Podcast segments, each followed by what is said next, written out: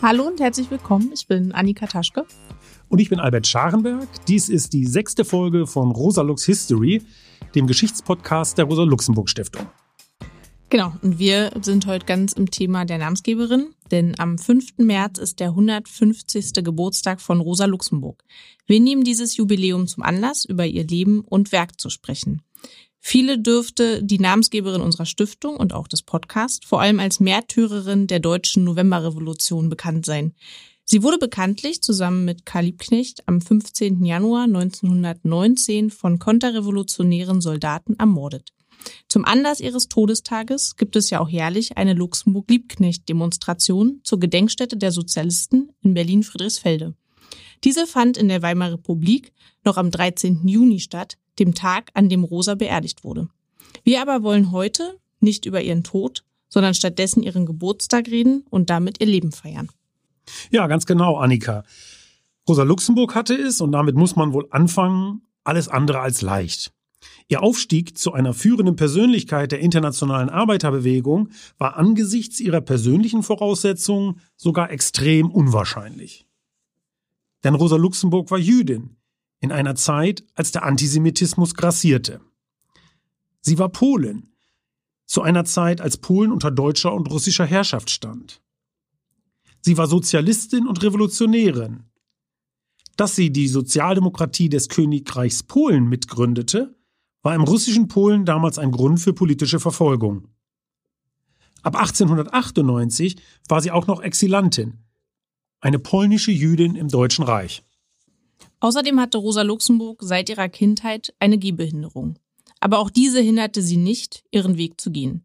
Sie war eine brillante Rednerin und glänzende Autorin. Und das gleich in mehreren Sprachen. Sie erwarb in Zürich sogar einen Doktortitel, und zwar zu einer Zeit, als noch fast keine Frau studieren, geschweige denn promovieren konnte. Sehr spannend ist auch ihr Lebenswandel, der dauernd gegen die engen Konventionen ihrer Zeit verstieß Gerade ihr freies Liebesleben, das eine Provokation gegen die Moralvorstellungen ihrer Zeit darstellte. So unterhielt sie Liebesbeziehungen unter anderem zum polnischen Revolutionär Leo Jugisches, zu ihrem Anwalt und Genossen Paul Levi und zu Kostja Zetkin, dem Sohn ihrer Freundin Clara Zetkin. Überhaupt war Luxemburg eine der ganz wenigen Frauen in der Politik zu einer Zeit, als Frauen noch kein Wahlrecht besaßen. Und sie wurde dann, nur wenige Tage bevor Frauen in Deutschland zum ersten Mal wählen durften, von Soldaten der Gardeschützenkavalleriedivision ermordet. Ja, wenn man heute von Mehrfachunterdrückung, von Multiple Oppression spricht, steht Rosa Luxemburg ganz vorne in der Reihe. Und dennoch schaffte sie es, zu einer herausragenden Vertreterin der europäischen sozialistischen Bewegung zu werden. Wie das zustande kam, wollen wir uns jetzt heute näher anschauen. Dazu haben wir diesmal, angesichts des großen Jubiläums, gleich vier Gäste eingeladen. Und zwar Julia Killet, die das Büro der Rosa-Luxemburg-Stiftung in Bayern leitet, Jörn Schütrumpf, der bereits seit Jahren zu Luxemburg Leben und Werk forscht und schreibt, der Leiter des Büros der Rosa-Luxemburg-Stiftung in Warschau, Holger Pullet, und Dana Mills, die derzeit unter anderem an der Freien Universität Amsterdam lehrt und forscht. Zu unserem ersten Interview begrüßen wir jetzt Julia Killet, die uns telefonisch aus München zugeschaltet ist. Hallo Julia. Hallo, vielen Dank für die Einladung. Gerne, gerne. Schön, dass du da bist.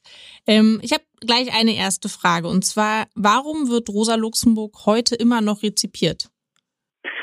Ja, der Name Rosa Luxemburg ist tatsächlich 102 Jahre nach ihrem Tod noch immer bekannt.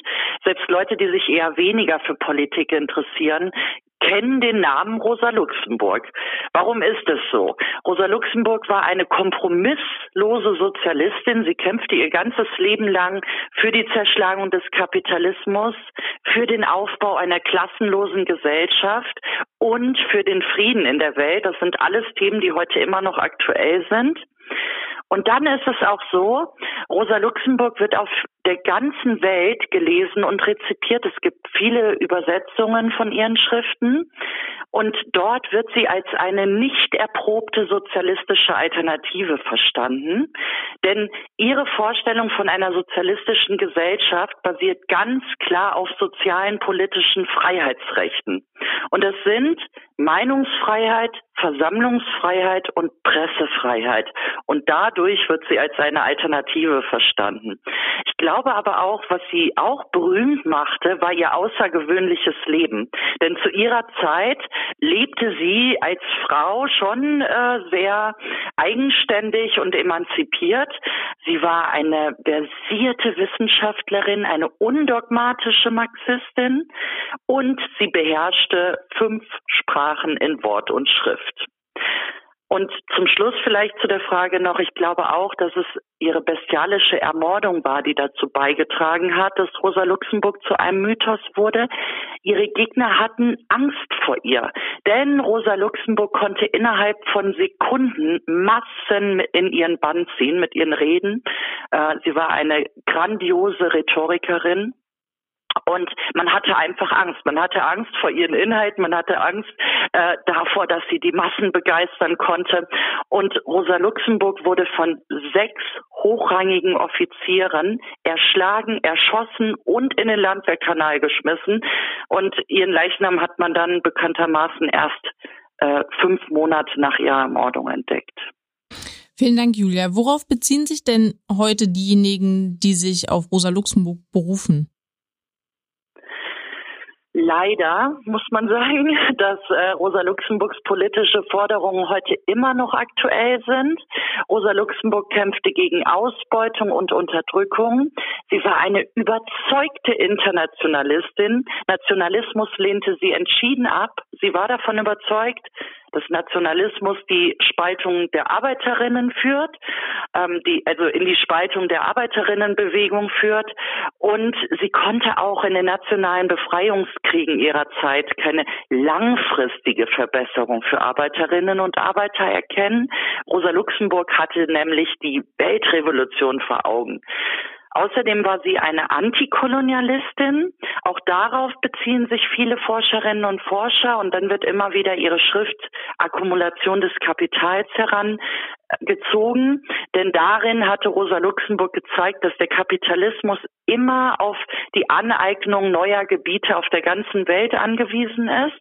Und sie hat her herausgestellt in dieser Schrift, die Folge seien Kriege, Unterwerfung, Plünderung und Ausbeutung, die Zerstörung von regionalen Wirtschaftsformen und die Zerstörung der Natur. All diese Themen sind heute leider immer noch aktueller denn je. Du hast in deiner Promotion, die vor kurzem unter dem Titel Fiktion und Wirklichkeit veröffentlicht worden ist, ja die Luxemburg-Rezeption in der Literatur und in der Kultur insgesamt untersucht. Hast du denn diesbezüglich dabei ein Muster ausmachen können? Ja, in meiner Dissertation habe ich untersucht, wie sich die politische Rezeption Rosa Luxemburgs in der DDR und in der BRD in der Literatur widerspiegeln. Und wenn du mich nach Mustern fragst, dann würde ich jetzt vielleicht kurz auf die politische Rezeption eingehen, weil da kann man sehr schön Muster erkennen. Also Rosa Luxemburg, der äh, ja, die Wahrnehmung Rosa Luxemburgs war nach ihrem Tod in Ost und West gleichermaßen polarisierend. Also es ging ziemlich auseinander. Die einen hassten sie, die anderen liebten sie. Es ging schon los in der Weimarer Republik. Aber vor allen Dingen dann in der Zeit des Kalten Krieges, da wurde Rosa Luxemburg bewusst zu ideologischen und politischen Zwecken instrumentalisiert. Ähm, drei Jahre nach ihrer Mor Ermordung hatte Paul Levy Rosa Luxemburgs Schrift zur russischen Revolution veröffentlicht. Und ähm, darin hatte Rosa Luxemburg voller Begeisterung natürlich die russische Revolution begrüßt, aber sie hatte auch fehlende demokratische Strukturen kritisiert. Ähm, man muss noch mal vielleicht kurz sagen, also Rosa Luxemburg war zu diesem Zeitpunkt schon tot. Die Schrift erschien also. Lenin sah seine Revolution angegriffen und verteidigte sich. Der antwortete darauf ähm, mit einem Zitat, das sehr berühmt geworden ist. Und da wirft er Rosa Luxemburg fünf Fehler in ihrem Werk vor. Und daraus, aus diesen fünf Fehlern, wurde dann von der Kommentaren, also der kommunistischen Internationale, der abwertende Begriff Luxemburgismus konstruiert. Und von diesem Zeitpunkt an galt ihr Werk als fehlerhaft und schädlich für die Arbeiterinnenbewegung. Ein kleines Beispiel vielleicht. Ihre Schrift zur russischen Revolution wurde in Moskau erst 1990 veröffentlicht. Und dieses Bild der fehlerhaften Rosa zieht sich bis in die DDR. Sie blieb also dort eine stumme Ikone und auch die gesammelten Briefe und Werke Rosa Luxemburg sind erst spät erschienen. Erst, das ging eigentlich erst los seit den 1970er Jahren. Da erschienen peu à peu die Briefe. Und jetzt auf der anderen Seite, also konträr dazu, äh, gab es in der Bundesrepublik Deutschland auch ein Bild, was ihr angehaftet wurde. Und das war das Bild von der blutigen Rosa, die Repräsentantin des Kommunismus, die Deutschland nach dem Vorbild der russischen Revolution ins Verderben stürzen wollte. Und auch dieses Bild der blutigen Rose hat die Gesellschaft doch sehr geprägt. Und das wurde deutlich, als 1974 eine Briefmarke erschien, äh, wo ein Porträt von Rosa Luxemburg drauf zu sehen war. Und es gab einen wahnsinnigen Aufschrei in der Gesellschaft wegen dieser Briefmarke. Also das muss man sich vorstellen, 1974.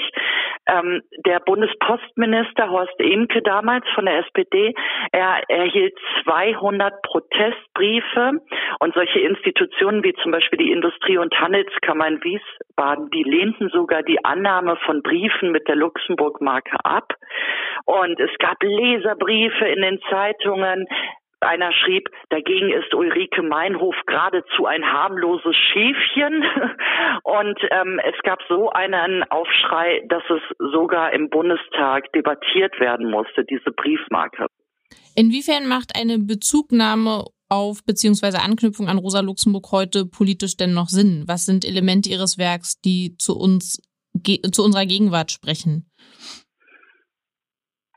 Ähm, zunächst einmal finde ich, ist es Rosa Luxemburgs ständiges Engagement, die Ausbeutungs- und Unterdrückungsmechanismen des Kapitalismus aufzudecken. Daran sollten wir Linke uns orientieren. Ich finde die Ungleichheit zwischen Arm und Reich, das ist eines der wichtigsten Themen unserer Zeit und darauf hat Rosa Luxemburg immer hingewiesen. Also da kann man sich zum Beispiel dran anknüpfen.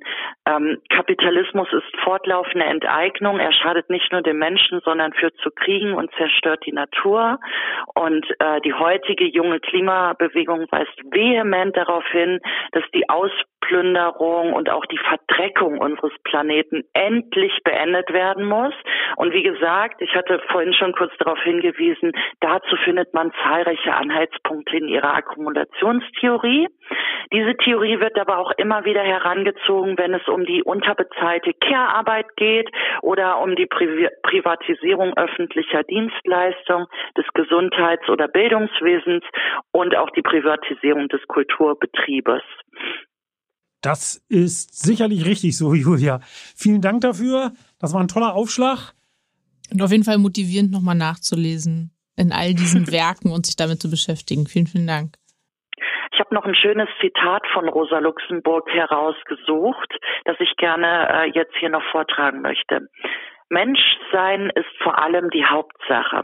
Und das heißt, fest und klar und heiter sein.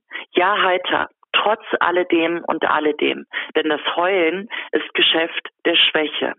Menschsein heißt sein ganzes Leben auf des Schicksals große Waage freudig hinzuwerfen, wenn es sein muss, sich zugleich aber an jedem hellen Tag und jeder schönen Wolke zu freuen. Ach, ich weiß keine Rezepte zu schreiben, wie man Mensch sein soll. Ich weiß nur, wie man's ist. Rosa Luxemburg, Dezember 1916. Na, das war ein wunderschöner Ausstieg, Julia. Vielen Dank. Gerne, gerne. Schönen Tag noch. Tschüss. Euch auch. Tschüss, danke.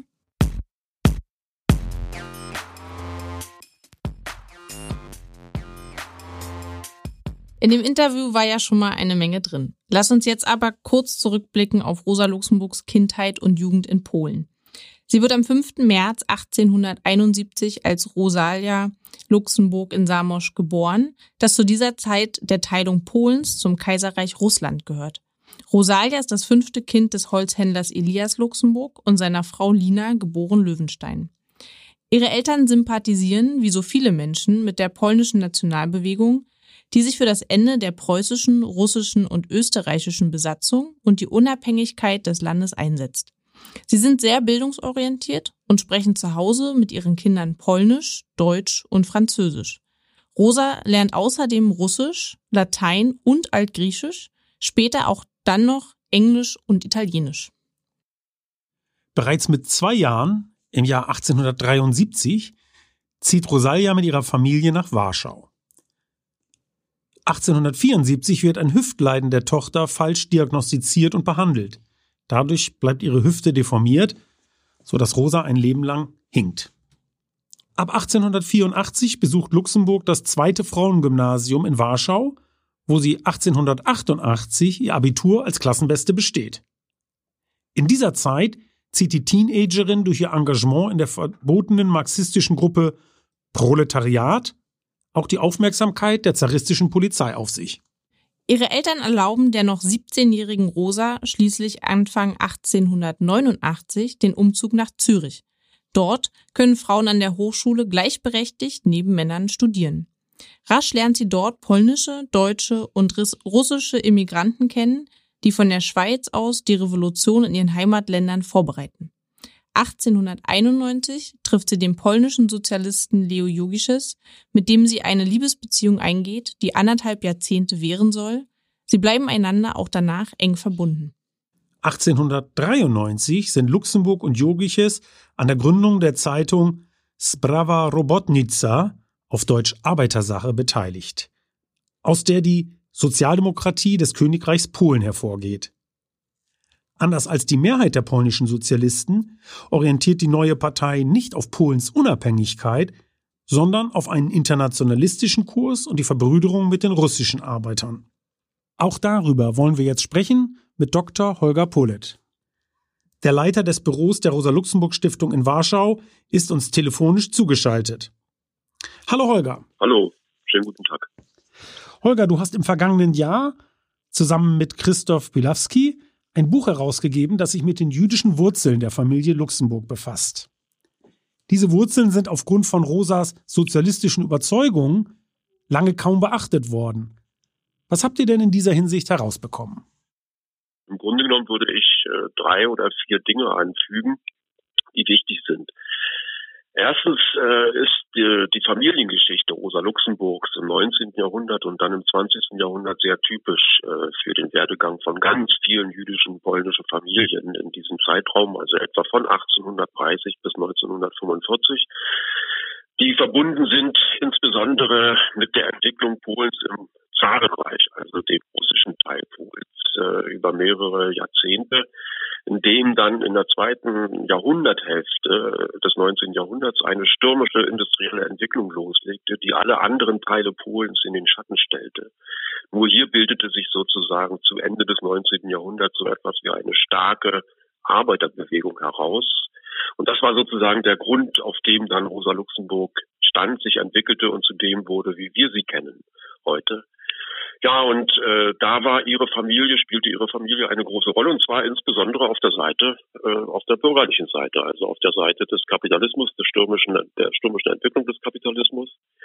Und äh, das äh, ist sozusagen ein Punkt, der bis dahin äh, viel weniger gesehen wurde. Also in ihrer Familie gibt es erfolgreiche Fabrikanten, erfolgreiche Unternehmer, Kaufleute, Börsianer und auch Bankiers. Äh, und äh, das hat man weniger gesehen, weil die unmittelbare, die eigentliche, die enge Familie Rosa Luxemburgs leider Gottes auf einer anderen Seite stand. Der Vater hatte den Schuldenberg der gesamten Familie sozusagen geerbt als ältester Sohn seines Vaters, äh, des Großvaters von Rosa Luxemburg. Das ist eine verwickelte Geschichte und wir konnten also in dem Buch ein bisschen davon zeigen.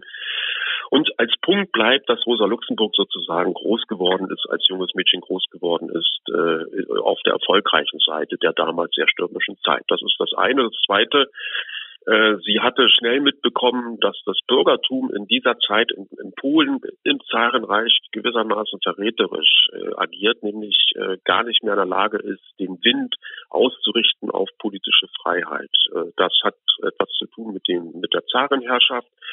Und das sind dann Dinge, die sie später mitschleppt und die sehr, sehr typisch werden für ihr Denken. Und das äh, steckt schon im Keim sozusagen drinne in ihrer Jugendzeit, in ihrer Mädchenzeit, äh, aus der sie herkommt. Aber, und das ist sozusagen der dritte Aspekt, man sieht dann anhand dieser Familiengeschichte, dass sie ähnlich wie andere, die dann später im 20. Jahrhundert in der Entwicklung des Marxismus eine große Rolle spielen werden, in Europa zum Beispiel Georg Lukács, dass sie sozusagen wechselt von der eigenen Klasse, also der bürgerlichen Klasse, hinüber zur Arbeiterklasse, ganz konsequent und dann diesen Weg geht. Und das kann man also, indem man auf ihre Familie schaut, äh, relativ gut sehen. Anschließend meine Frage, welche Rolle spielten denn Ihre jüdischen Wurzeln, als Rosa Luxemburg später längst zu einer Anführerin der internationalen sozialistischen Bewegung geworden war? Ja, für sie selber würde ich sagen weniger. Das hatte keine Rolle gespielt. Sie war davon fest überzeugt, dass insbesondere in der europäischen Arbeiterbewegung äh, Themenfelder wie Antisemitismus äh, oder wie das Besondere von jüdischen Fragen und so weiter längst erledigt sei. Das äh, kann man sehen, wie man will, aber sie war insbesondere davon getragen, dass dieses Problem auch in der russischen Arbeiterbewegung und in ihrer Arbeiterbewegung in Polen äh, gelöst ist. Und insofern hat sie also später relativ wenig darauf zurückgegriffen. Es gibt allerdings, wenn man genauer hinschaut und insbesondere auch in den polnischen Schriften, gibt es also mehrere Artikel, mehrere Beiträge, in denen sich relativ ausführlich auch mit solchen Fragen auseinandersetzt. Es gibt einen sehr typischen Fall, einen sehr eigenartigen Fall. 1910, 1911 äh, schwingt hier im bürgerlichen, sogar im liberalen Teil Polens äh, so eine Angst hoch, dass sich also die Revolution von 1905 und 1906 äh, wiederholen könnte. Es kommt zu Streikwellen. Und da taucht auf einmal in einer Kampagne so ganz nebenbei und erstmal ganz harmlos so die Frage auf, wer darf dann eigentlich polnische Arbeiter führen? Und dann werden äh, Leo Jorgiches und Rosa Luxemburg angeführt, natürlich Juden. Äh, und es wird dann sozusagen rhetorisch weiterentwickelt, dass also da man doch aufpassen müsse, das sind doch Interessen, die überhaupt nichts zu tun hätten mit den Interessen polnischer Arbeiter und so weiter. Und da äh, entwickelte sich sozusagen ein, eine Kampagne, auf die Rosa Luxemburg zunächst einmal, sie war ja in Berlin, gar nicht reagieren wollte. Sie schrieb dann an Jorgiches, das soll er selber machen. Äh, und äh, er ließ aber nicht locker und äh, dann kam es zu einem ganz eigenartigen Argument. Da wurde plötzlich behauptet, dass also die Vorfahren von Rosa Luxemburg Burg, äh, dem polnischen Volk und insbesondere den polnischen äh, Bauern äh, Schnaps ausgeschenkt hätten. Aber was sie heute den polnischen Arbeitern ausschenke, sei viel gefährlicher und viel gefährlicheres Gift. Und da fing sie dann an, sich mit dieser Kampagne auseinanderzusetzen. Das sind hervorragende Texte, in denen aber im Grunde genommen auch wieder am Ende bleibt, dass das also ein Problem auf der bürgerlichen Seite sei und für die Arbeiterbewegung ihrer Zeit damals also keine besondere Rolle spielt. Die sind dagegen immun. Und wir wissen das äh, sozusagen durch die Entwicklung der, der folgenden Jahrzehnte, dass es nicht ganz so einfach gewesen ist. Äh, allerdings, und das ist sozusagen vielleicht der, der große Horizont, der nach wie vor äh, herausfordernd ist und, und interessant ist meines Erachtens, dass sie also sich mit ihrem politischen Denken, äh, wenn man das heute betrachtet, einbettet äh, in die Reihe großartiger marxistischer Denker, äh, die in Deutsch geschrieben haben und jüdischer Herkunft waren, also Ernst Bloch, Georg Lukács oder auch äh, Theodor Wiesengrund Adorno. Wir haben noch eine Frage zu einem anderen Thema. Bevor Rosa Luxemburg nach Berlin übersiedelte, hatte sie sich in der Sozialdemokratie des Königreichs Polen engagiert, die der Forderung nach nationaler Unabhängigkeit des Landes einen strikt internationalistischen und, wenn man so will, antinationalistischen Kurs entgegenstellte. Könntest du unseren Hörerinnen und Hörern ihre Position zur polnischen Frage kurz erläutern? Sie hat sich niemals gegen die polnische Unabhängigkeit gestellt, sondern sie hat sie immer nur ausgeschlossen. Und das ist bis zum Ersten Weltkrieg, also bis zum Ausbruch des Ersten Weltkrieges völlig richtig, weil sie natürlich wusste, dass äh, gegen die Dreiteilung, äh, die drei Teile Polens, also gegen die Dreiteilung Polens im Grunde genommen nur ein Krieg, ein ausbrechender Krieg zwischen den Teilungsmächten ein Mittel ist und das wollte sie ja verhindern mit der europäischen Arbeiterbewegung. Das ist der eine Punkt. Und der zweite Punkt, wenn man das dann weiter treibt hin zur, zur nationalen Frage, dann kann man sich ein bisschen Folgendes, und das ist, glaube ich, ganz wichtig vorstellen. Rosa Luxemburg, und da war, lag sie durchaus richtig, hatte herausgearbeitet, dass die Zeit äh, der nationalstaatlichen Entwicklung in der kapitalistischen Entwicklung mit der italienischen Einigung und mit der deutschen Einigung, zumindest für Europa, ihrem Ende zugegangen ist. Dass also der Kapitalismus in seiner Entwicklung, in seinen Potenzialen ganz andere Räume im Blick hat. Wir sind heute sehr viel klüger, äh, wissen, wie dramatisch die Entwicklung dann war nach dem Ersten Weltkrieg, im Zusammenhang mit dem Zweiten Weltkrieg und so weiter und so fort. Aber heute sehen wir natürlich mit der Europäischen Union durchaus einen Ansatz, äh, der ganz viel hat äh, von der Vision, die Rosa Luxemburg sozusagen witterte und sah. Das heißt also, in einem solchen Raum darf man sich nicht diesem großen Raum entgegenstellen, sondern man muss lernen, in ihm zu kämpfen für die eigenen Interessen. Also nicht wieder zurück ins nationalstaatliche Schneckenhaus, äh, mit der Meinung, dass es da wärmer und besser sei und sozialer sei und so weiter und so fort, sondern diesen großen Ansatz nehmen und dort zu lernen zu kämpfen. Das ist so in etwa die ein bisschen die Situation, die Rosa Luxemburg sozusagen damals der polnischen Arbeiterbewegung zumutete. Ja, vielen Dank, Holger. Ich finde, das hast du wirklich gut erklärt. Da haben wir eine Menge, nehmen wir eine Menge mit. Vielen Dank nach Warschau. Vielen, vielen Dank. Ich bedanke mich auch. Wiederhören. Tschüss. Tschüss.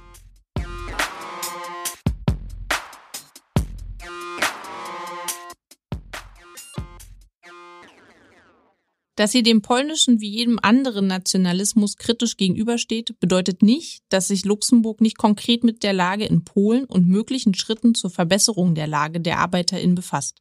Im Gegenteil. Als sie im Mai 1897 in Zürich promoviert wird, geschieht dies mit einer Arbeit zu Polens industrieller Entwicklung.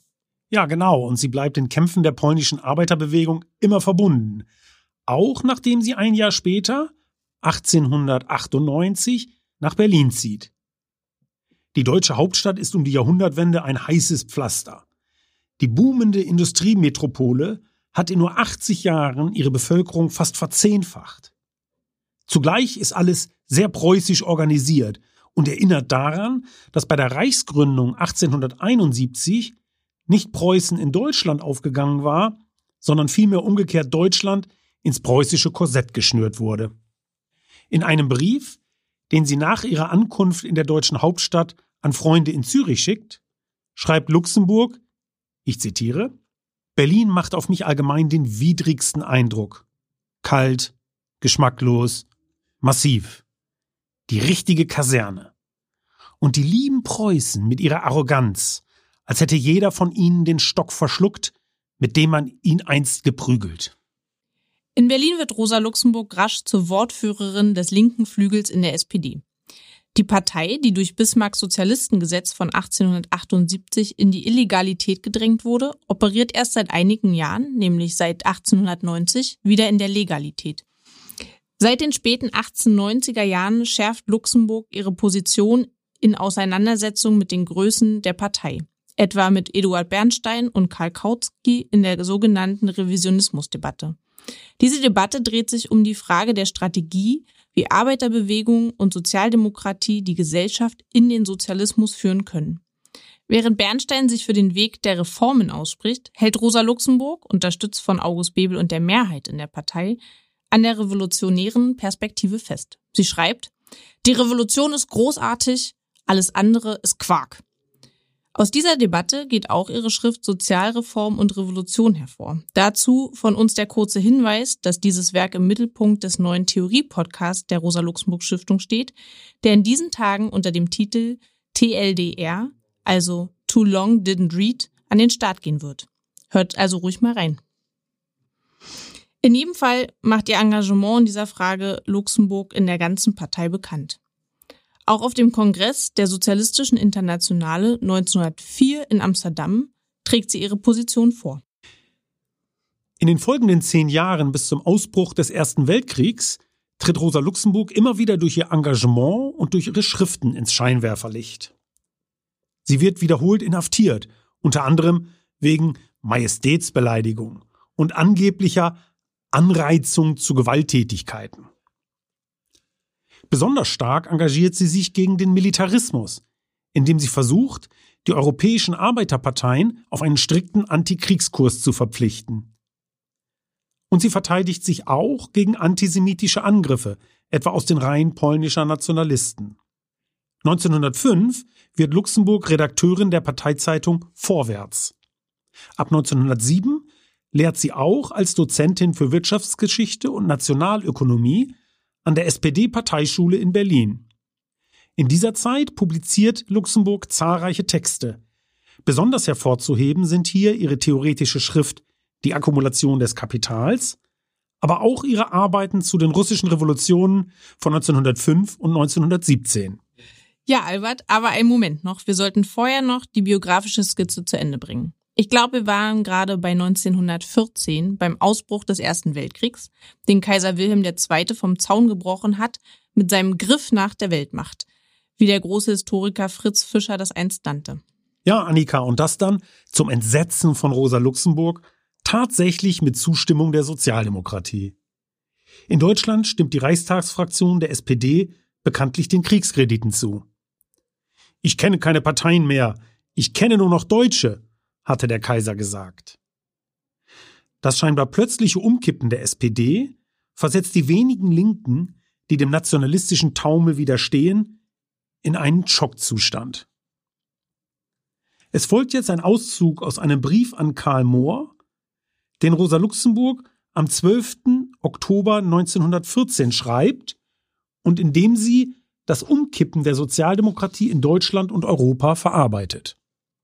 An Karl Mohr, Berlin Südende, 12. Oktober 1914. Lieber Karl, in der jetzigen Zeit ist einem jeder Gruß und jedes Lebenszeichen von Gesinnungsgenossen aus dem Ausland doppelt teuer. Wir fühlen uns ja hier von der Welt abgeschnitten, und zwar durch eine doppelte Mauer, den Belagerungszustand und das Parteioffiziösentum. Zu deiner und anderer Freunde Information nicht zur öffentlichen Verwendung sei nur gesagt, dass es ein grober Irrtum wäre zu denken, die offizielle Haltung der Reichstagsfraktion, des Parteivorstandes und der Parteiredakteure entspreche dem Denken und Fühlen der gesamten Partei. Im Gegenteil lässt sich eine wachsende Erbitterung allenthalben merken. Wie weit diese Erbitterung reicht, auf welcher Seite die Mehrheit ist, kann jetzt natürlich nicht annähernd festgestellt werden, da gerade den Gegnern der parteioffiziellen Taktik das Maul verbunden ist und da das politische Leben der Massen völlig erdrückt ist. Auch verschiebt sich die Stimmung immer weiter. Manche, die für die Bewilligung der Kredite waren, haben seitdem, ob der eingetretenen Entwicklung, einen heilsamen Schreck gekriegt und sind nun Gegner dieser Politik oder werden es morgen sein. Zugleich rutscht ein anderer Teil Genossen mit jedem Tage mehr ins reinste Fahrwasser der nationalpatriotischen Regierungspolitik. Auf diese Weise vollzieht die innere Entwicklung der Partei im Kriege, trotz ihrer Unmerklichkeit, einen unaufhaltsamen Prozess der Abschnürung von Elementen. Die, die eigentlich zum bürgerlichen Lager gehören und höchstens eine militärfromme proletarische Reformpartei, mit starkem nationalistischem Anstrich bilden, auf der anderen Seite von Elementen, die den Kern des revolutionären Klassenkampfes und des Internationalismus nicht preisgeben wollen. Schon jetzt hat der stille innere Kampf begonnen, obwohl wir ihn wahrhaftig unter so ungünstigen Bedingungen nicht aufnehmen wollten. Das gegenseitige Misstrauen und der gegenseitige Hass lassen sich aber kaum verdecken und züngeln schon in ganz feinen Flämmchen an die Oberfläche. Dass, sobald der Krieg und der Belagerungszustand vorbei sind, die innere Auseinandersetzung mit gewaltiger Macht losbricht, verheimlicht kein Mensch. Ebenso wenig wird jemand hoffen, die altgepriesene Einigkeit der Partei bei so tiefgehendem inneren Zwiespalt aufrechterhalten zu können. Es ist nur der Belagerungszustand und der Krieg, die unsere angebliche Einigkeit künstlich zusammenhalten. Es unterliegt keinem Zweifel. Der deutsche wie der internationale Sozialismus machen eine Krise durch wie noch nie in der Geschichte und werden durch diesen Krieg vor die Schicksalsfrage gestellt.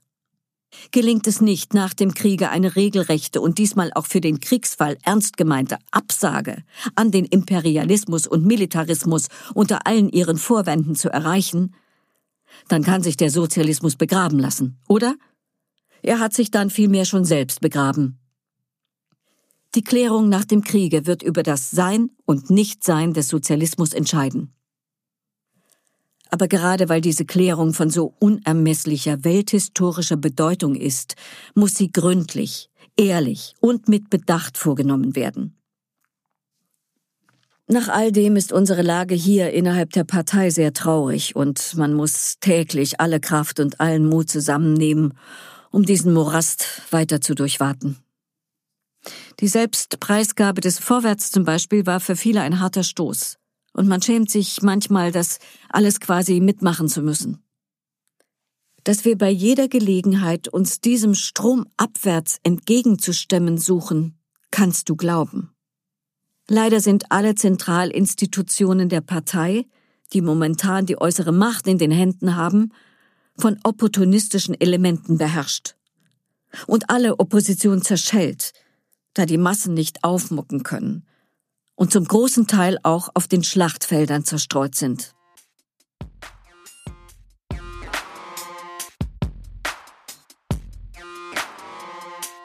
Der Brief illustriert Luxemburgs großen Frust und das Versagen der Antikriegsmission der Sozialdemokratie, aber auch ihre frühen Versuche, nach Auswegen aus der Katastrophe zu suchen. Aufgrund ihres lautstarken Engagements gegen den Krieg landet Luxemburg schon bald wieder im Gefängnis, wo sie 1915 die sogenannte Junius-Broschüre über die Krise der Sozialdemokratie schreibt. Angesichts des millionenfachen Sterbens auf den Schlachtfeldern Europas sieht sie die Menschheit vor der Alternative Sozialismus oder Barbarei. Mir scheint, wir stehen heute gerade angesichts der Klimakrise wieder vor dieser Alternative. Sozialismus oder Barbarei. Wie dem auch sei. Rosa Luxemburg beteiligt sich dann an der Gründung einer Antikriegsopposition, die sich zunächst Gruppe Internationale oder später Spartakusgruppe nennt. Als sie dann im Zuge der deutschen Novemberrevolution Ende 1918 aus dem Gefängnis kommt, begibt sie sich direkt ins revolutionäre Berlin. Dort schreibt sie für die Tageszeitung Die Rote Fahne und beteiligt sich an der Gründung der KPD zum Jahreswechsel 1918-19 auch wenn sie eigentlich gegen die Gründung zu diesem Zeitpunkt ist. Ja, sie hält die Trennung von der USPD für verfrüht und lehnt auch den Beschluss auf dem Gründungsparteitag ab, nämlich dass die KPD sich nicht an der Wahl zur Nationalversammlung beteiligt.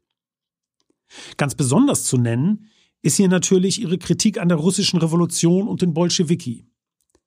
Luxemburg verteidigt einerseits das Recht auf radikale Veränderung, auf Revolution, aber sie erteilt andererseits eine Unterdrückung von Freiheit und Demokratie im Namen der Revolution eine fundamentale Absage.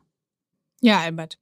Hier ist das berühmte Zitat mit Blick auf die Politik der Bolschewiki, schreibt Rosa, ich zitiere, Freiheit nur für die Anhänger der Regierung, nur für die Mitglieder einer Partei, mögen sie noch so zahlreich sein, ist keine Freiheit. Freiheit ist immer Freiheit der Andersdenkenden. Nicht wegen des Fanatismus der Gerechtigkeit, sondern weil all das Belebende, Heilsame und Reinigende der politischen Freiheit an diesem Wesen hängt und seine Wirkung versagt, wenn die Freiheit zum Privilegium wird. Starke Worte und durchaus hellsichtig angesichts der weiteren Entwicklung der Sowjetunion. Wir kommen nun zu unserem dritten Gast, mit dem wir über Luxemburgs vielleicht wichtigste Beiträge zur Theorie und Strategie der sozialistischen Bewegung sprechen wollen, nämlich ihre Imperialismus und ihre Revolutionstheorie. Dazu begrüßen wir im Studio Dr. Jörn Schütrumpf, der in der Rosa-Luxemburg-Stiftung seit Jahren zum Leben und Werk Luxemburgs forscht und publiziert.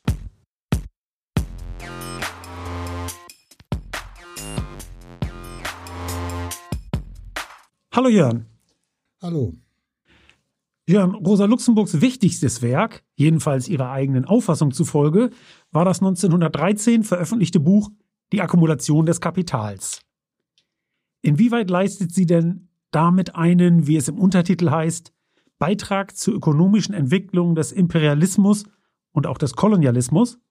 Sie hat mit dieser Arbeit äh, in eine Debatte eingegriffen, an der sich eine Reihe von wichtigen Marxisten, angefangen mit Rudolf Hilferding, der äh, das Buch Das Finanzkapital vorgelegt hatte, äh, beteiligt haben.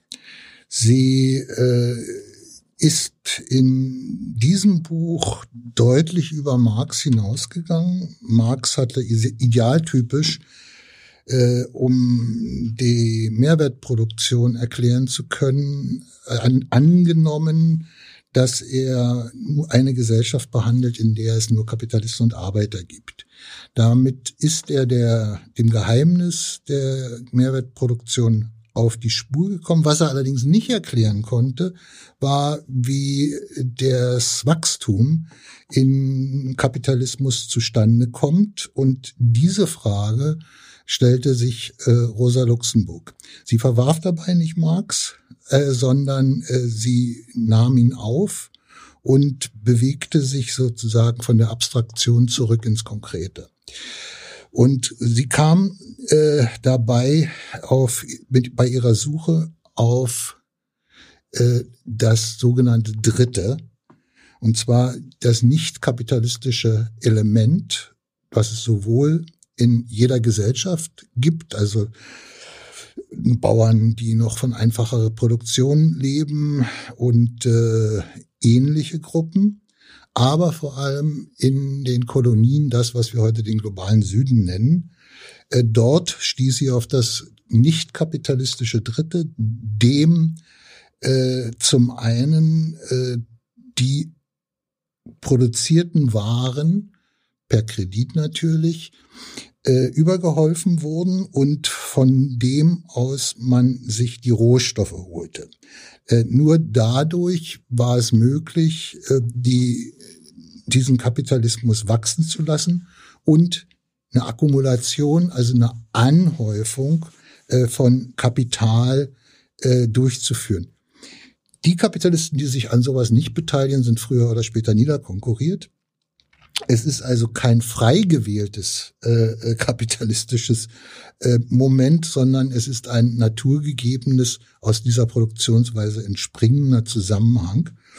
Und äh, Luxemburg hat dann in sehr schönen sechs Kapiteln am Ende ihrer Arbeit äh, dargelegt, wie das in den einzelnen Regionen der Welt äh, vonstatten ging, wie diese Regionen zerstört werden, wie die in eingeborenen Kulturen äh, nach und nach destruiert äh, und dann beseitigt werden. Und sie ging davon aus, und da irrte sie, äh, dass es einen Punkt geben werde, wo es nichts mehr zu kapitalisieren gäbe.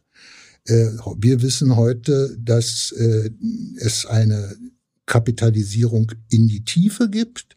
Äh, und wir wissen, dass es eine Möglichkeit gibt, die überkommenen Infrastrukturen sozialer Art, sei das jetzt Bildung, sei das Medizin, sei das Wasserversorgung etc., auch zu kapitalisieren und äh, damit äh, wesentliche Teile der Sozialinfrastruktur äh, nicht nur dem Kapital auszuliefern, sondern auch zu zerstören. Äh, die Grenze, die, die Luxemburg für die Kapitalakkumulation sah, liegt ganz woanders. Und zwar liegt sie in der Ökologie. Äh, denn diese Produktionsweise zerstört das ökologische Gleichgewicht und diese, diese Produktionsweise wird genau an diesem Punkt dann auch dysfunktional. Eine andere Frage, worum geht es Rosa Luxemburg denn in der Kontroverse um die russische Revolution von 1905 im Allgemeinen und um die Taktik des Massenstreiks im Besonderen?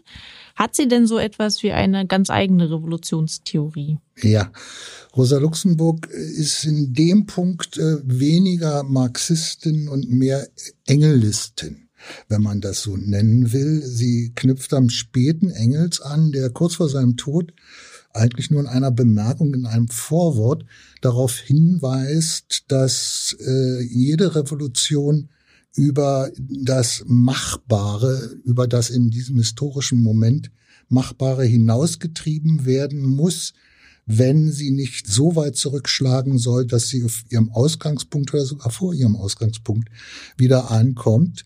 Mit anderen Worten, äh, die Revolution muss so radikalisiert werden, dass die konterrevolutionären Kräfte es vorziehen, einen Kompromiss einzugehen, als sich äh, dem Risiko auszusetzen, völlig beseitigt zu werden.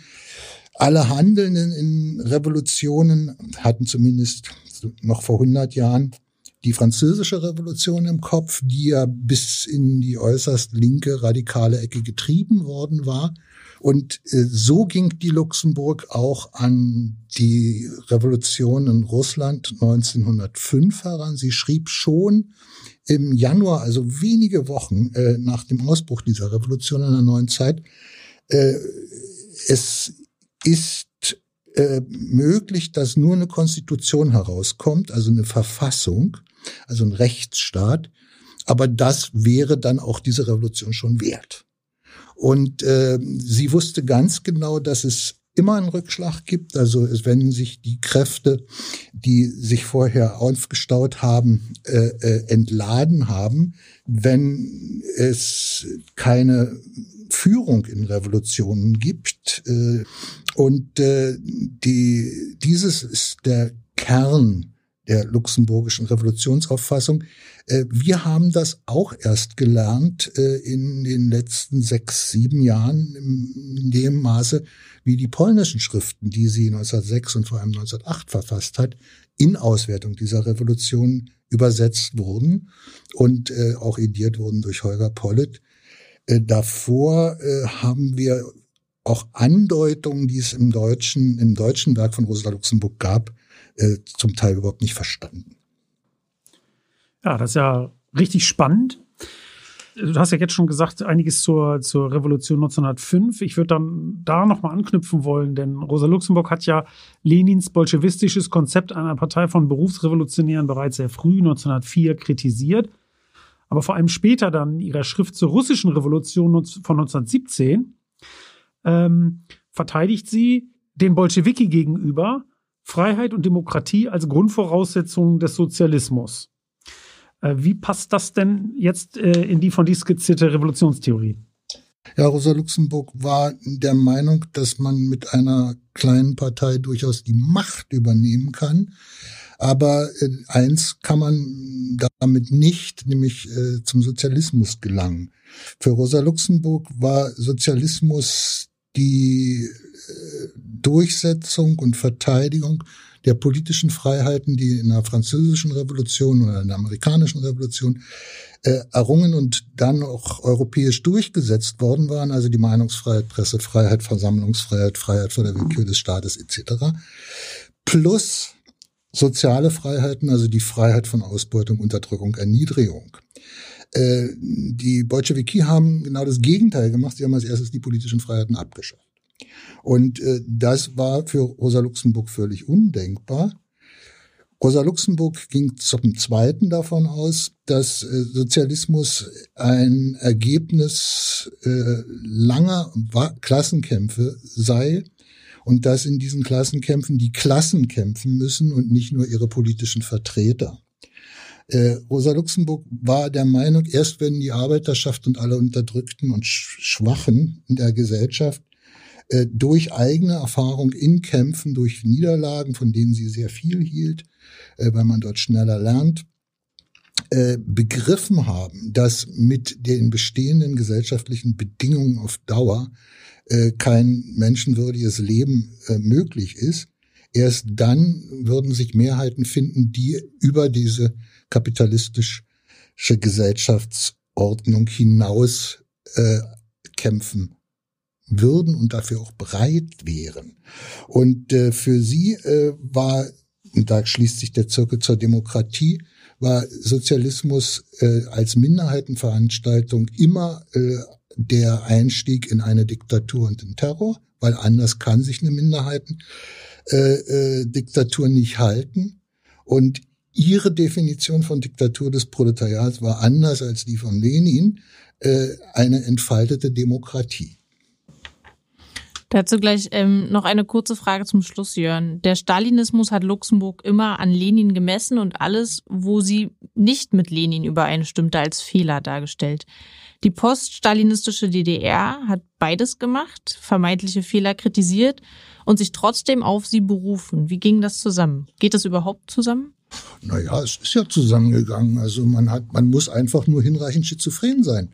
Äh, und äh, die DDR hat die Leiche geliebt, oder die SED-Führung besser, äh, und hat sie gefeiert. In Wirklichkeit hat sich das Politbüro natürlich selbst gefeiert. Jedes Jahr haben sie sich da auf eine beheizte Tribüne gestellt und haben die Massen an sich vorbei defilieren lassen und die Luxemburg und der Liebknecht dienten zur, eigenen, zur Legitimation der eigenen Macht. Das war der Sinn und dazu wurde diese Frau benutzt, aber die Leute haben es mitgemacht. Also sie sind am zweiten Sonntag im Januar zur Luxemburg gelaufen und haben ansonsten erklärt, dass die Frau nur Unsinn geredet hat. Das machen wir heute anders. vielen, vielen Dank, Jörn. Vielen Dank. Gut, ich wünsche euch was. Also alles Gute. Dir auch. Wenn es eine Lehre aus dem gescheiterten autoritären Sozialismusmodell gibt, dann die, dass Demokratie und Freiheit kein Luxus sind, sondern Grundvoraussetzungen eines demokratischen Sozialismus. Es ist deshalb auch kein Zufall, dass umgekehrt der sogenannte Luxemburgismus später in der stalinisierten KPD zum Schimpfwort wurde. Allerdings. Aber es gab und gibt eben auch immer wieder die positiven Bezugnahmen, übrigens auch in der DDR, wo sich linke Oppositionelle auf Luxemburg beriefen. Es gibt ja die bekannten Bilder von der Luxemburg-Liebknecht-Demo im Januar 1988, auf der Oppositionelle Transparente mit dem Luxemburg-Zitat von der Freiheit der Andersdenkenden mitführten. Jetzt sind wir schon bei der Luxemburg-Rezeption angekommen. Bevor wir zu unserem vierten und letzten Interview übergehen, wird ein zweites Schreiben Luxemburgs in Auszügen gelesen, und zwar ihr Brief an Luise Kautsky vom 15. April 1917. An Luise Kautsky, Franke, 15. April 1917 Geliebte Lulu, Dein kurzes Brieflein vor Ostern hat mich durch seinen äußerst gedrückten Ton lebhaft beunruhigt. Und ich habe mir gleich vorgenommen, dir wieder einmal das Köpfchen zu waschen. Sag mal, wie kannst du bloß wie eine traurige Zikade dein Liedlein der Trübsal weitersingen? Während aus Russland ein solch heller Lerchenchor herübertönt. Begreifst du denn nicht, dass dies unsere eigene Sache ist, die dort singt und triumphiert? Dass es die Weltgeschichte in Person ist, die dort ihre Schlachten schlägt und Freude trunken die Kamaniol tanzt? Muss man denn nicht alle Privatmisere bei solchem Gang der allgemeinen Sache vergessen? Ich weiß, Dich bedrückt, dass ich gerade jetzt nicht frei bin, um die Funken zu sammeln, die dort stieben, um dort und anderswo zu helfen und zu steuern. Sicher, das wäre schön, und du kannst dir denken, wie es mir in den Gliedern zuckt und wie mir jede Nachricht von dort wie ein elektrischer Schlag bis in die Fingerspitzen führt. Aber das nicht mitmachen können, stimmt mich deshalb nicht um ein Jota trüber und es fällt mir nicht ein, durch Stöhnen über das, was ich nicht ändern kann, die Freude am Geschehenen zu verkümmern. Siehst du, ich habe gerade aus der Geschichte der letzten Jahre und von da aus rückschauend aus der ganzen Geschichte gelernt, dass man das Wirken des Einzelnen nicht überschätzen soll. Im Grunde genommen wirken und entscheiden die großen, unsichtbaren plutonischen Kräfte der Tiefe. Und alles rückt sich schließlich zurecht, sozusagen von selbst. Verstehe mich recht. Ich rede da nicht etwa von einem bequemen, fatalistischen Optimismus, der die eigene Impotenz verschleiern soll, wie er mir gerade bei deinem verehrten Gatten verhasst ist. Nein, nein. Ich bin allzeit auf dem Posten und werde bei der nächsten Möglichkeit wieder dem Weltklavier mit allen zehn Fingern in die Tasten fallen, dass es dröhnt. Nun, da ich aber nicht durch meine Schuld, sondern durch äußeren Zwang auf Urlaub bei der Weltgeschichte bin, so lache ich mir einen Ast, freue mich, wenn's auch ohne mich geht, und glaube felsenfest, dass es gut gehen wird. Die Geschichte weiß stets am besten Rat, wo sie sich am hoffnungslosesten in die Sackgasse verlaufen zu haben scheint. Liebste, wenn man die üble Gewohnheit hat, in jeder Blüte nach einem Tröpflein Gift zu suchen, so findet man, solange man lebt, eine Ursache zum Stöhnen. Nimm aber die Dinge umgekehrt und suche nach Honig in jeder Blüte, so findest du stets Ursache, um heiter zu sein.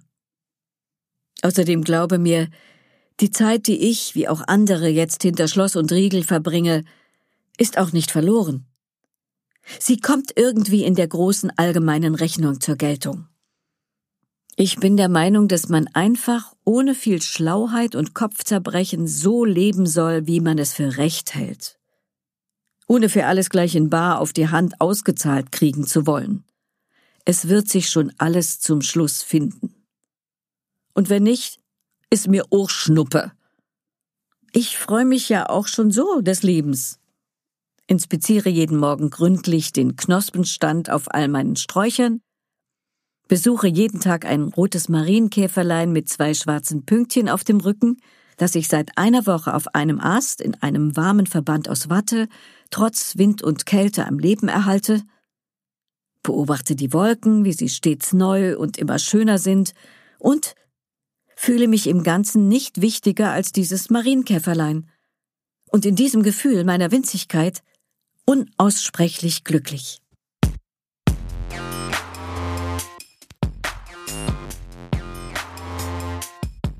Im letzten Interview wollen wir nun über das Verhältnis Luxemburgs zum Feminismus und über die internationale Luxemburg-Rezeption sprechen. Dazu ist uns jetzt aus dem englischen Oxford Dr. Dana Mills zugeschaltet, die im vergangenen Jahr ein Buch über Rosa Luxemburg geschrieben hat, das sogar im Wall Street Journal besprochen wurde.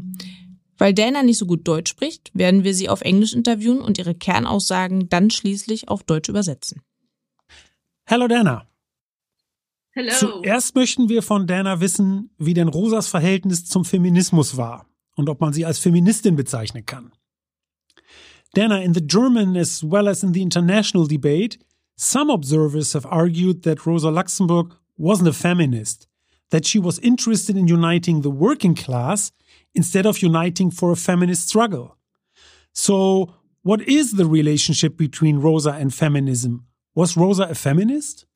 I actually think I somewhat agree with those people who don't see her as a feminist according to our characteristics of feminism, because she wasn't an individualistic feminist. She didn't see women as a separate category from other categories of oppression. However, she did very much understand both personally in her own experience as a woman working in a man's world, having very limited access to political, educational, and civic frameworks um, as well as organizing in the movement, she saw very vividly that women were both most oppressed in, in inegalitarian structures, but also at the forefront of struggles. So, for instance, it's very interesting that in the 1905 revolution, she writes about how women led a lot of the battles in Russia. So I would say she was a different kind of feminist to what we understand today as feminists. And she did understand the need to think about women's oppression, but she definitely doesn't qualify as a neoliberal feminist that is sadly the most prominent kind of feminism today. Äh, Denner sagt, dass äh, Rosa Luxemburg keine Feministin im engeren Sinne ist, also wie wir das heute verstehen, dass sie aber sehr wohl ähm, als eine Frau, die in einer von Männern dominierten Welt gelebt hat, äh, gesehen hat, dass Frauen überall in der Gesellschaft, aber auch in der ach so angeblich äh, emanzipierten sozialistischen Bewegung systematisch benachteiligt sind. Und das hat sie sehr deutlich gesehen, denn er hat auch noch ein Beispiel gebracht aus der russischen Revolution von 1905, wie, wo Rosa Luxemburg sehr deutlich äh, macht, dass eben äh, die Frauen da eine sehr wichtige Rolle gespielt haben. Und der äh, wichtige Punkt äh, für Denner war auch nochmal zu sagen, dass sie eben auch nicht nur keine Feministin war, aber sie vor allem eben auch keine neoliberale Feministin, wie wir das von heute von vielen kennen, die so ein bisschen an der Oberfläche ändern wollen, aber an die Struktur der, des Herrschaftsverhältnisses des Patriarchats nicht rangehen wollen. Ich frage Dana jetzt nach den Freundinnen, mit denen sich Rosa Luxemburg umgab, welche Rolle sie spielten. Um, hi Dana, um, in the historiography around Rosa, there are many stories about her relationship and debates with prominent men. However, I got the impression that she always surrounded herself with a bunch of trusted women, such as Mathilde Jakob, Luise Kautsky, Clara Zetkin, or Rosi Wolfstein. What's your view? Thank you. That's a really great question. Um, Rosa Luxemburg was a woman living in a very unequal world. And I think she intuitively realized that women would help her build a kind of human shield against a lot of sexism and discrimination that they all faced in the movement at that time. And um, it's very clear from her letters that, in addition to obviously having intimate relations with men, she very much relied on her women friends for emotional support, but also for political collaborations and for um, just working together and understanding each other as comrades in, again, a very unequal time. And I think all those names you mentioned, as well as others, if you look internationally at the Second Internationale, you have leading figures in the Netherlands, in Britain, in France, women who basically worked very, very hard and still were never appreciated as equals. And they found each other. They knew how to very intuitively again, and sometimes clandestinely, without doing it explicitly, support each other. And I think the really important move to shift away from reading her just in a man's world, and specifically two men, Leo Yogicus and Lenin, who are often just put against her, and to see her working alongside and collaborating with women just completely shifts how we see her as a human being. Ähm, Dana hat gerade gesagt, dass, ähm, also wir haben sie ja nach der Rolle der Freundinnen gefragt und sie sagt, dass ähm, sie durchaus ein Schild auch gegen Sexismus sind, gegen das, was sozusagen in dieser Männerwelt, wie sie es sagt, ähm, hilft, ein sie sagt emotionale Unterstützung, emotional support war das Wort, ähm, in einer sehr ungleichen Welt, in der Rosa Luxemburg damals lebte. Wir hatten es im Vorfeld des Podcasts auch öfter schon gesagt. Ähm, es ging natürlich auch nicht nur um emotionale Unterstützung, sondern auch um politische Unterstützung und Zusammenarbeit, um sich gegenseitig zu unterstützen in dieser Männerwelt, gerade zwischen, äh, sie nennt Lenin und Leo Yogisches als beide Männer, denen, wo sie sozusagen dazwischen stand und gemeinsam mit diesen Frauen zusammenzuarbeiten und zu agieren. Sie nennt noch andere Frauen auch in Ländern wie Niederlande oder Großbritannien, ähm, die dann sozusagen mit, mit Rosa Luxemburg gemeinsam auch im Austausch durch die Briefe, die sie nochmal nennt, ähm, geholfen haben, ihr sozusagen den Rücken zu stärken und dann gemeinsam so ein politisches Netzwerk aufzubauen. Ja, äh, zum Schluss frage ich Dana noch nach der internationalen Rezeption äh, von Rosa Luxemburg. Dana, obviously Rosa Luxemburg is still a prominent figure in the international left. I wonder why is that the case? And what are some of the more prominent reference points in the international left? I think the fact that Rosa Luxemburg was so radical and ahead of her time in many ways mean that her legacy resonates way beyond the time that she tragically left the world. And um, she is really important, I know, in Southeast Asia and in South America and in places where imperialism is still a legacy that is fought every day um, in many ways. But I can speak from my own experience. I'm an Israeli lefty, and I was raised really as a human rights activist in the pro Palestinian Israeli left.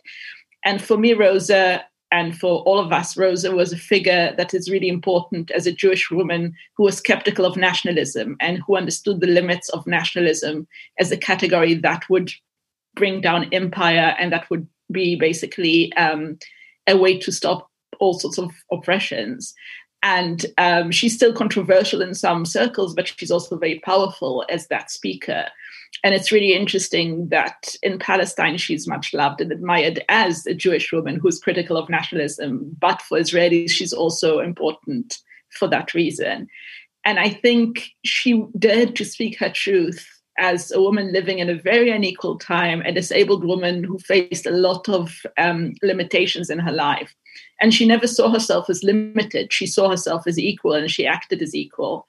I think that's really inspirational and really important in our times in which people are thinking how to overtake constraints and how to bring justice to the world and not only to themselves.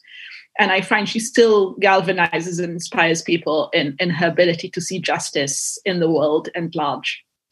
Also Denner sagt, der, ein ganz wesentlicher Punkt, dass äh, Rosa Luxemburg heute immer noch rezipiert wird, ist, dass sie ihrer Zeit voraus war in Sachen einigen der Dinge, die sie gesehen haben und über die wir ja im Podcast jetzt auch äh, gesprochen haben. Und das wirkt natürlich nach bis in die Gegenwart.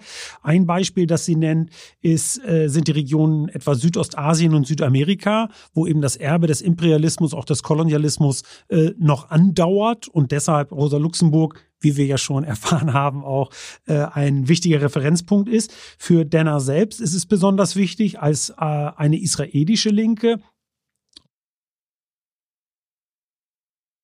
Also Rosa als Bezugspunkt zu haben, als eine jüdische Frau, die dem Nationalismus skeptisch gegenübersteht. Und äh, das ist für sie wichtig, wie auch für viele andere in der israelischen Linken, auch kontrovers, aber durchaus auch äh, sehr wichtig. Sie sagt, das ist auch äh, in Palästina der Fall. Auch da wird sie als eine jüdische Frau, die sich gegen Nationalismus stellt, ernst genommen und äh, für wichtig gehalten. Und ein letzter Punkt ist noch der relativ, glaube ich, auch, so habe ich das verstanden, äh, äh, zeitlos ist, dass die schweren Voraussetzungen, die sie hatte und über die wir eingangs des Podcasts auch gesprochen haben, dass sie sich von diesen nicht hat irre machen lassen, sondern dass sie trotz dieser schweren Voraussetzungen und Hindernisse äh, eben es geschafft hat, zu einer solch prominenten und wichtigen äh, Anführerin der internationalen sozialistischen äh, Bewegung zu werden. Äh, und das ist natürlich was, was, das füge ich jetzt mal hinzu, auch ein bisschen Vorbildcharakter in unserer Zeit durchaus haben kann. Dana, thank you so much. Is there anything that you would like to add? I'm very, very grateful for you to you for doing this. And I just encourage readers, listeners to go and look up Rose's work wherever you can find, whether it's our complete works project or online, any text that you could find, because I think her work is very timely and speaks very powerfully to us today. Thanks. Dana versucht uns nochmal zu motivieren und vor allen Dingen unsere Zuhörerinnen und Zuhörer, Rosas Werke zu lesen, ähm, gerne auch online nachzugucken. Es ist in vielen Sprachen vorhanden, äh, weil sie eine großartige Frau ist, von der man auch heute natürlich viel lernen kann. Thanks, Dana, for doing this. Thank you so much. Thank you for keeping up with it. Bye bye.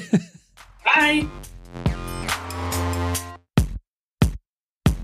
Damit kommen wir schon wieder an den Schluss des Podcasts. Wir wollen Sie und euch aber vorher noch darauf hinweisen, dass die Rosa-Luxemburg-Stiftung am 4. und 5. März, aber auch darüber hinaus zahlreiche Online-Veranstaltungen und Formate zu Rosas 150. Geburtstag anbieten wird, an denen man kostenfrei teilnehmen kann. Ein Überblick über die Angebote finden sich auf unserer Webseite unter rosalux.de slash rosa150. Ja, da steht dann alles. Auch die neue Website rosaluxemburg.org, die kürzlich online ging und sich in Form einer Webstory dem Leben und Werk Luxemburgs widmet. Auch darüber hinaus gibt es viele Angebote, sich weiter mit Rosa Luxemburg zu beschäftigen, wie beispielsweise die Graphic Novel Red Rosa von Kate Evans, die unter dem Titel Rosa auch auf Deutsch vorliegt. Dieser Tage erscheinen im Büchner Verlag zudem zwei wissenschaftliche Bände zum Leben, Werk und Nachwirken Luxemburgs, die aus einer internationalen Konferenz hervorgegangen sind, die wir im März 2020 in Berlin ausgerichtet haben. Und nicht vergessen, ihr könnt diesem Podcast auch auf Instagram folgen unter rosalux-history und selbstverständlich könnt ihr und Sie den Podcast auch abonnieren. Abschließend sei noch verraten, dass wir uns in der nächsten Folge von Rosalux History mit einem weiteren 150. Geburtstag befassen werden, nämlich mit dem der Pariser Kommune, der laut Marx und Engels ersten Arbeiterregierung der Welt. Das sollte wieder spannend werden. Und ob. Tschüss. Ciao, ciao.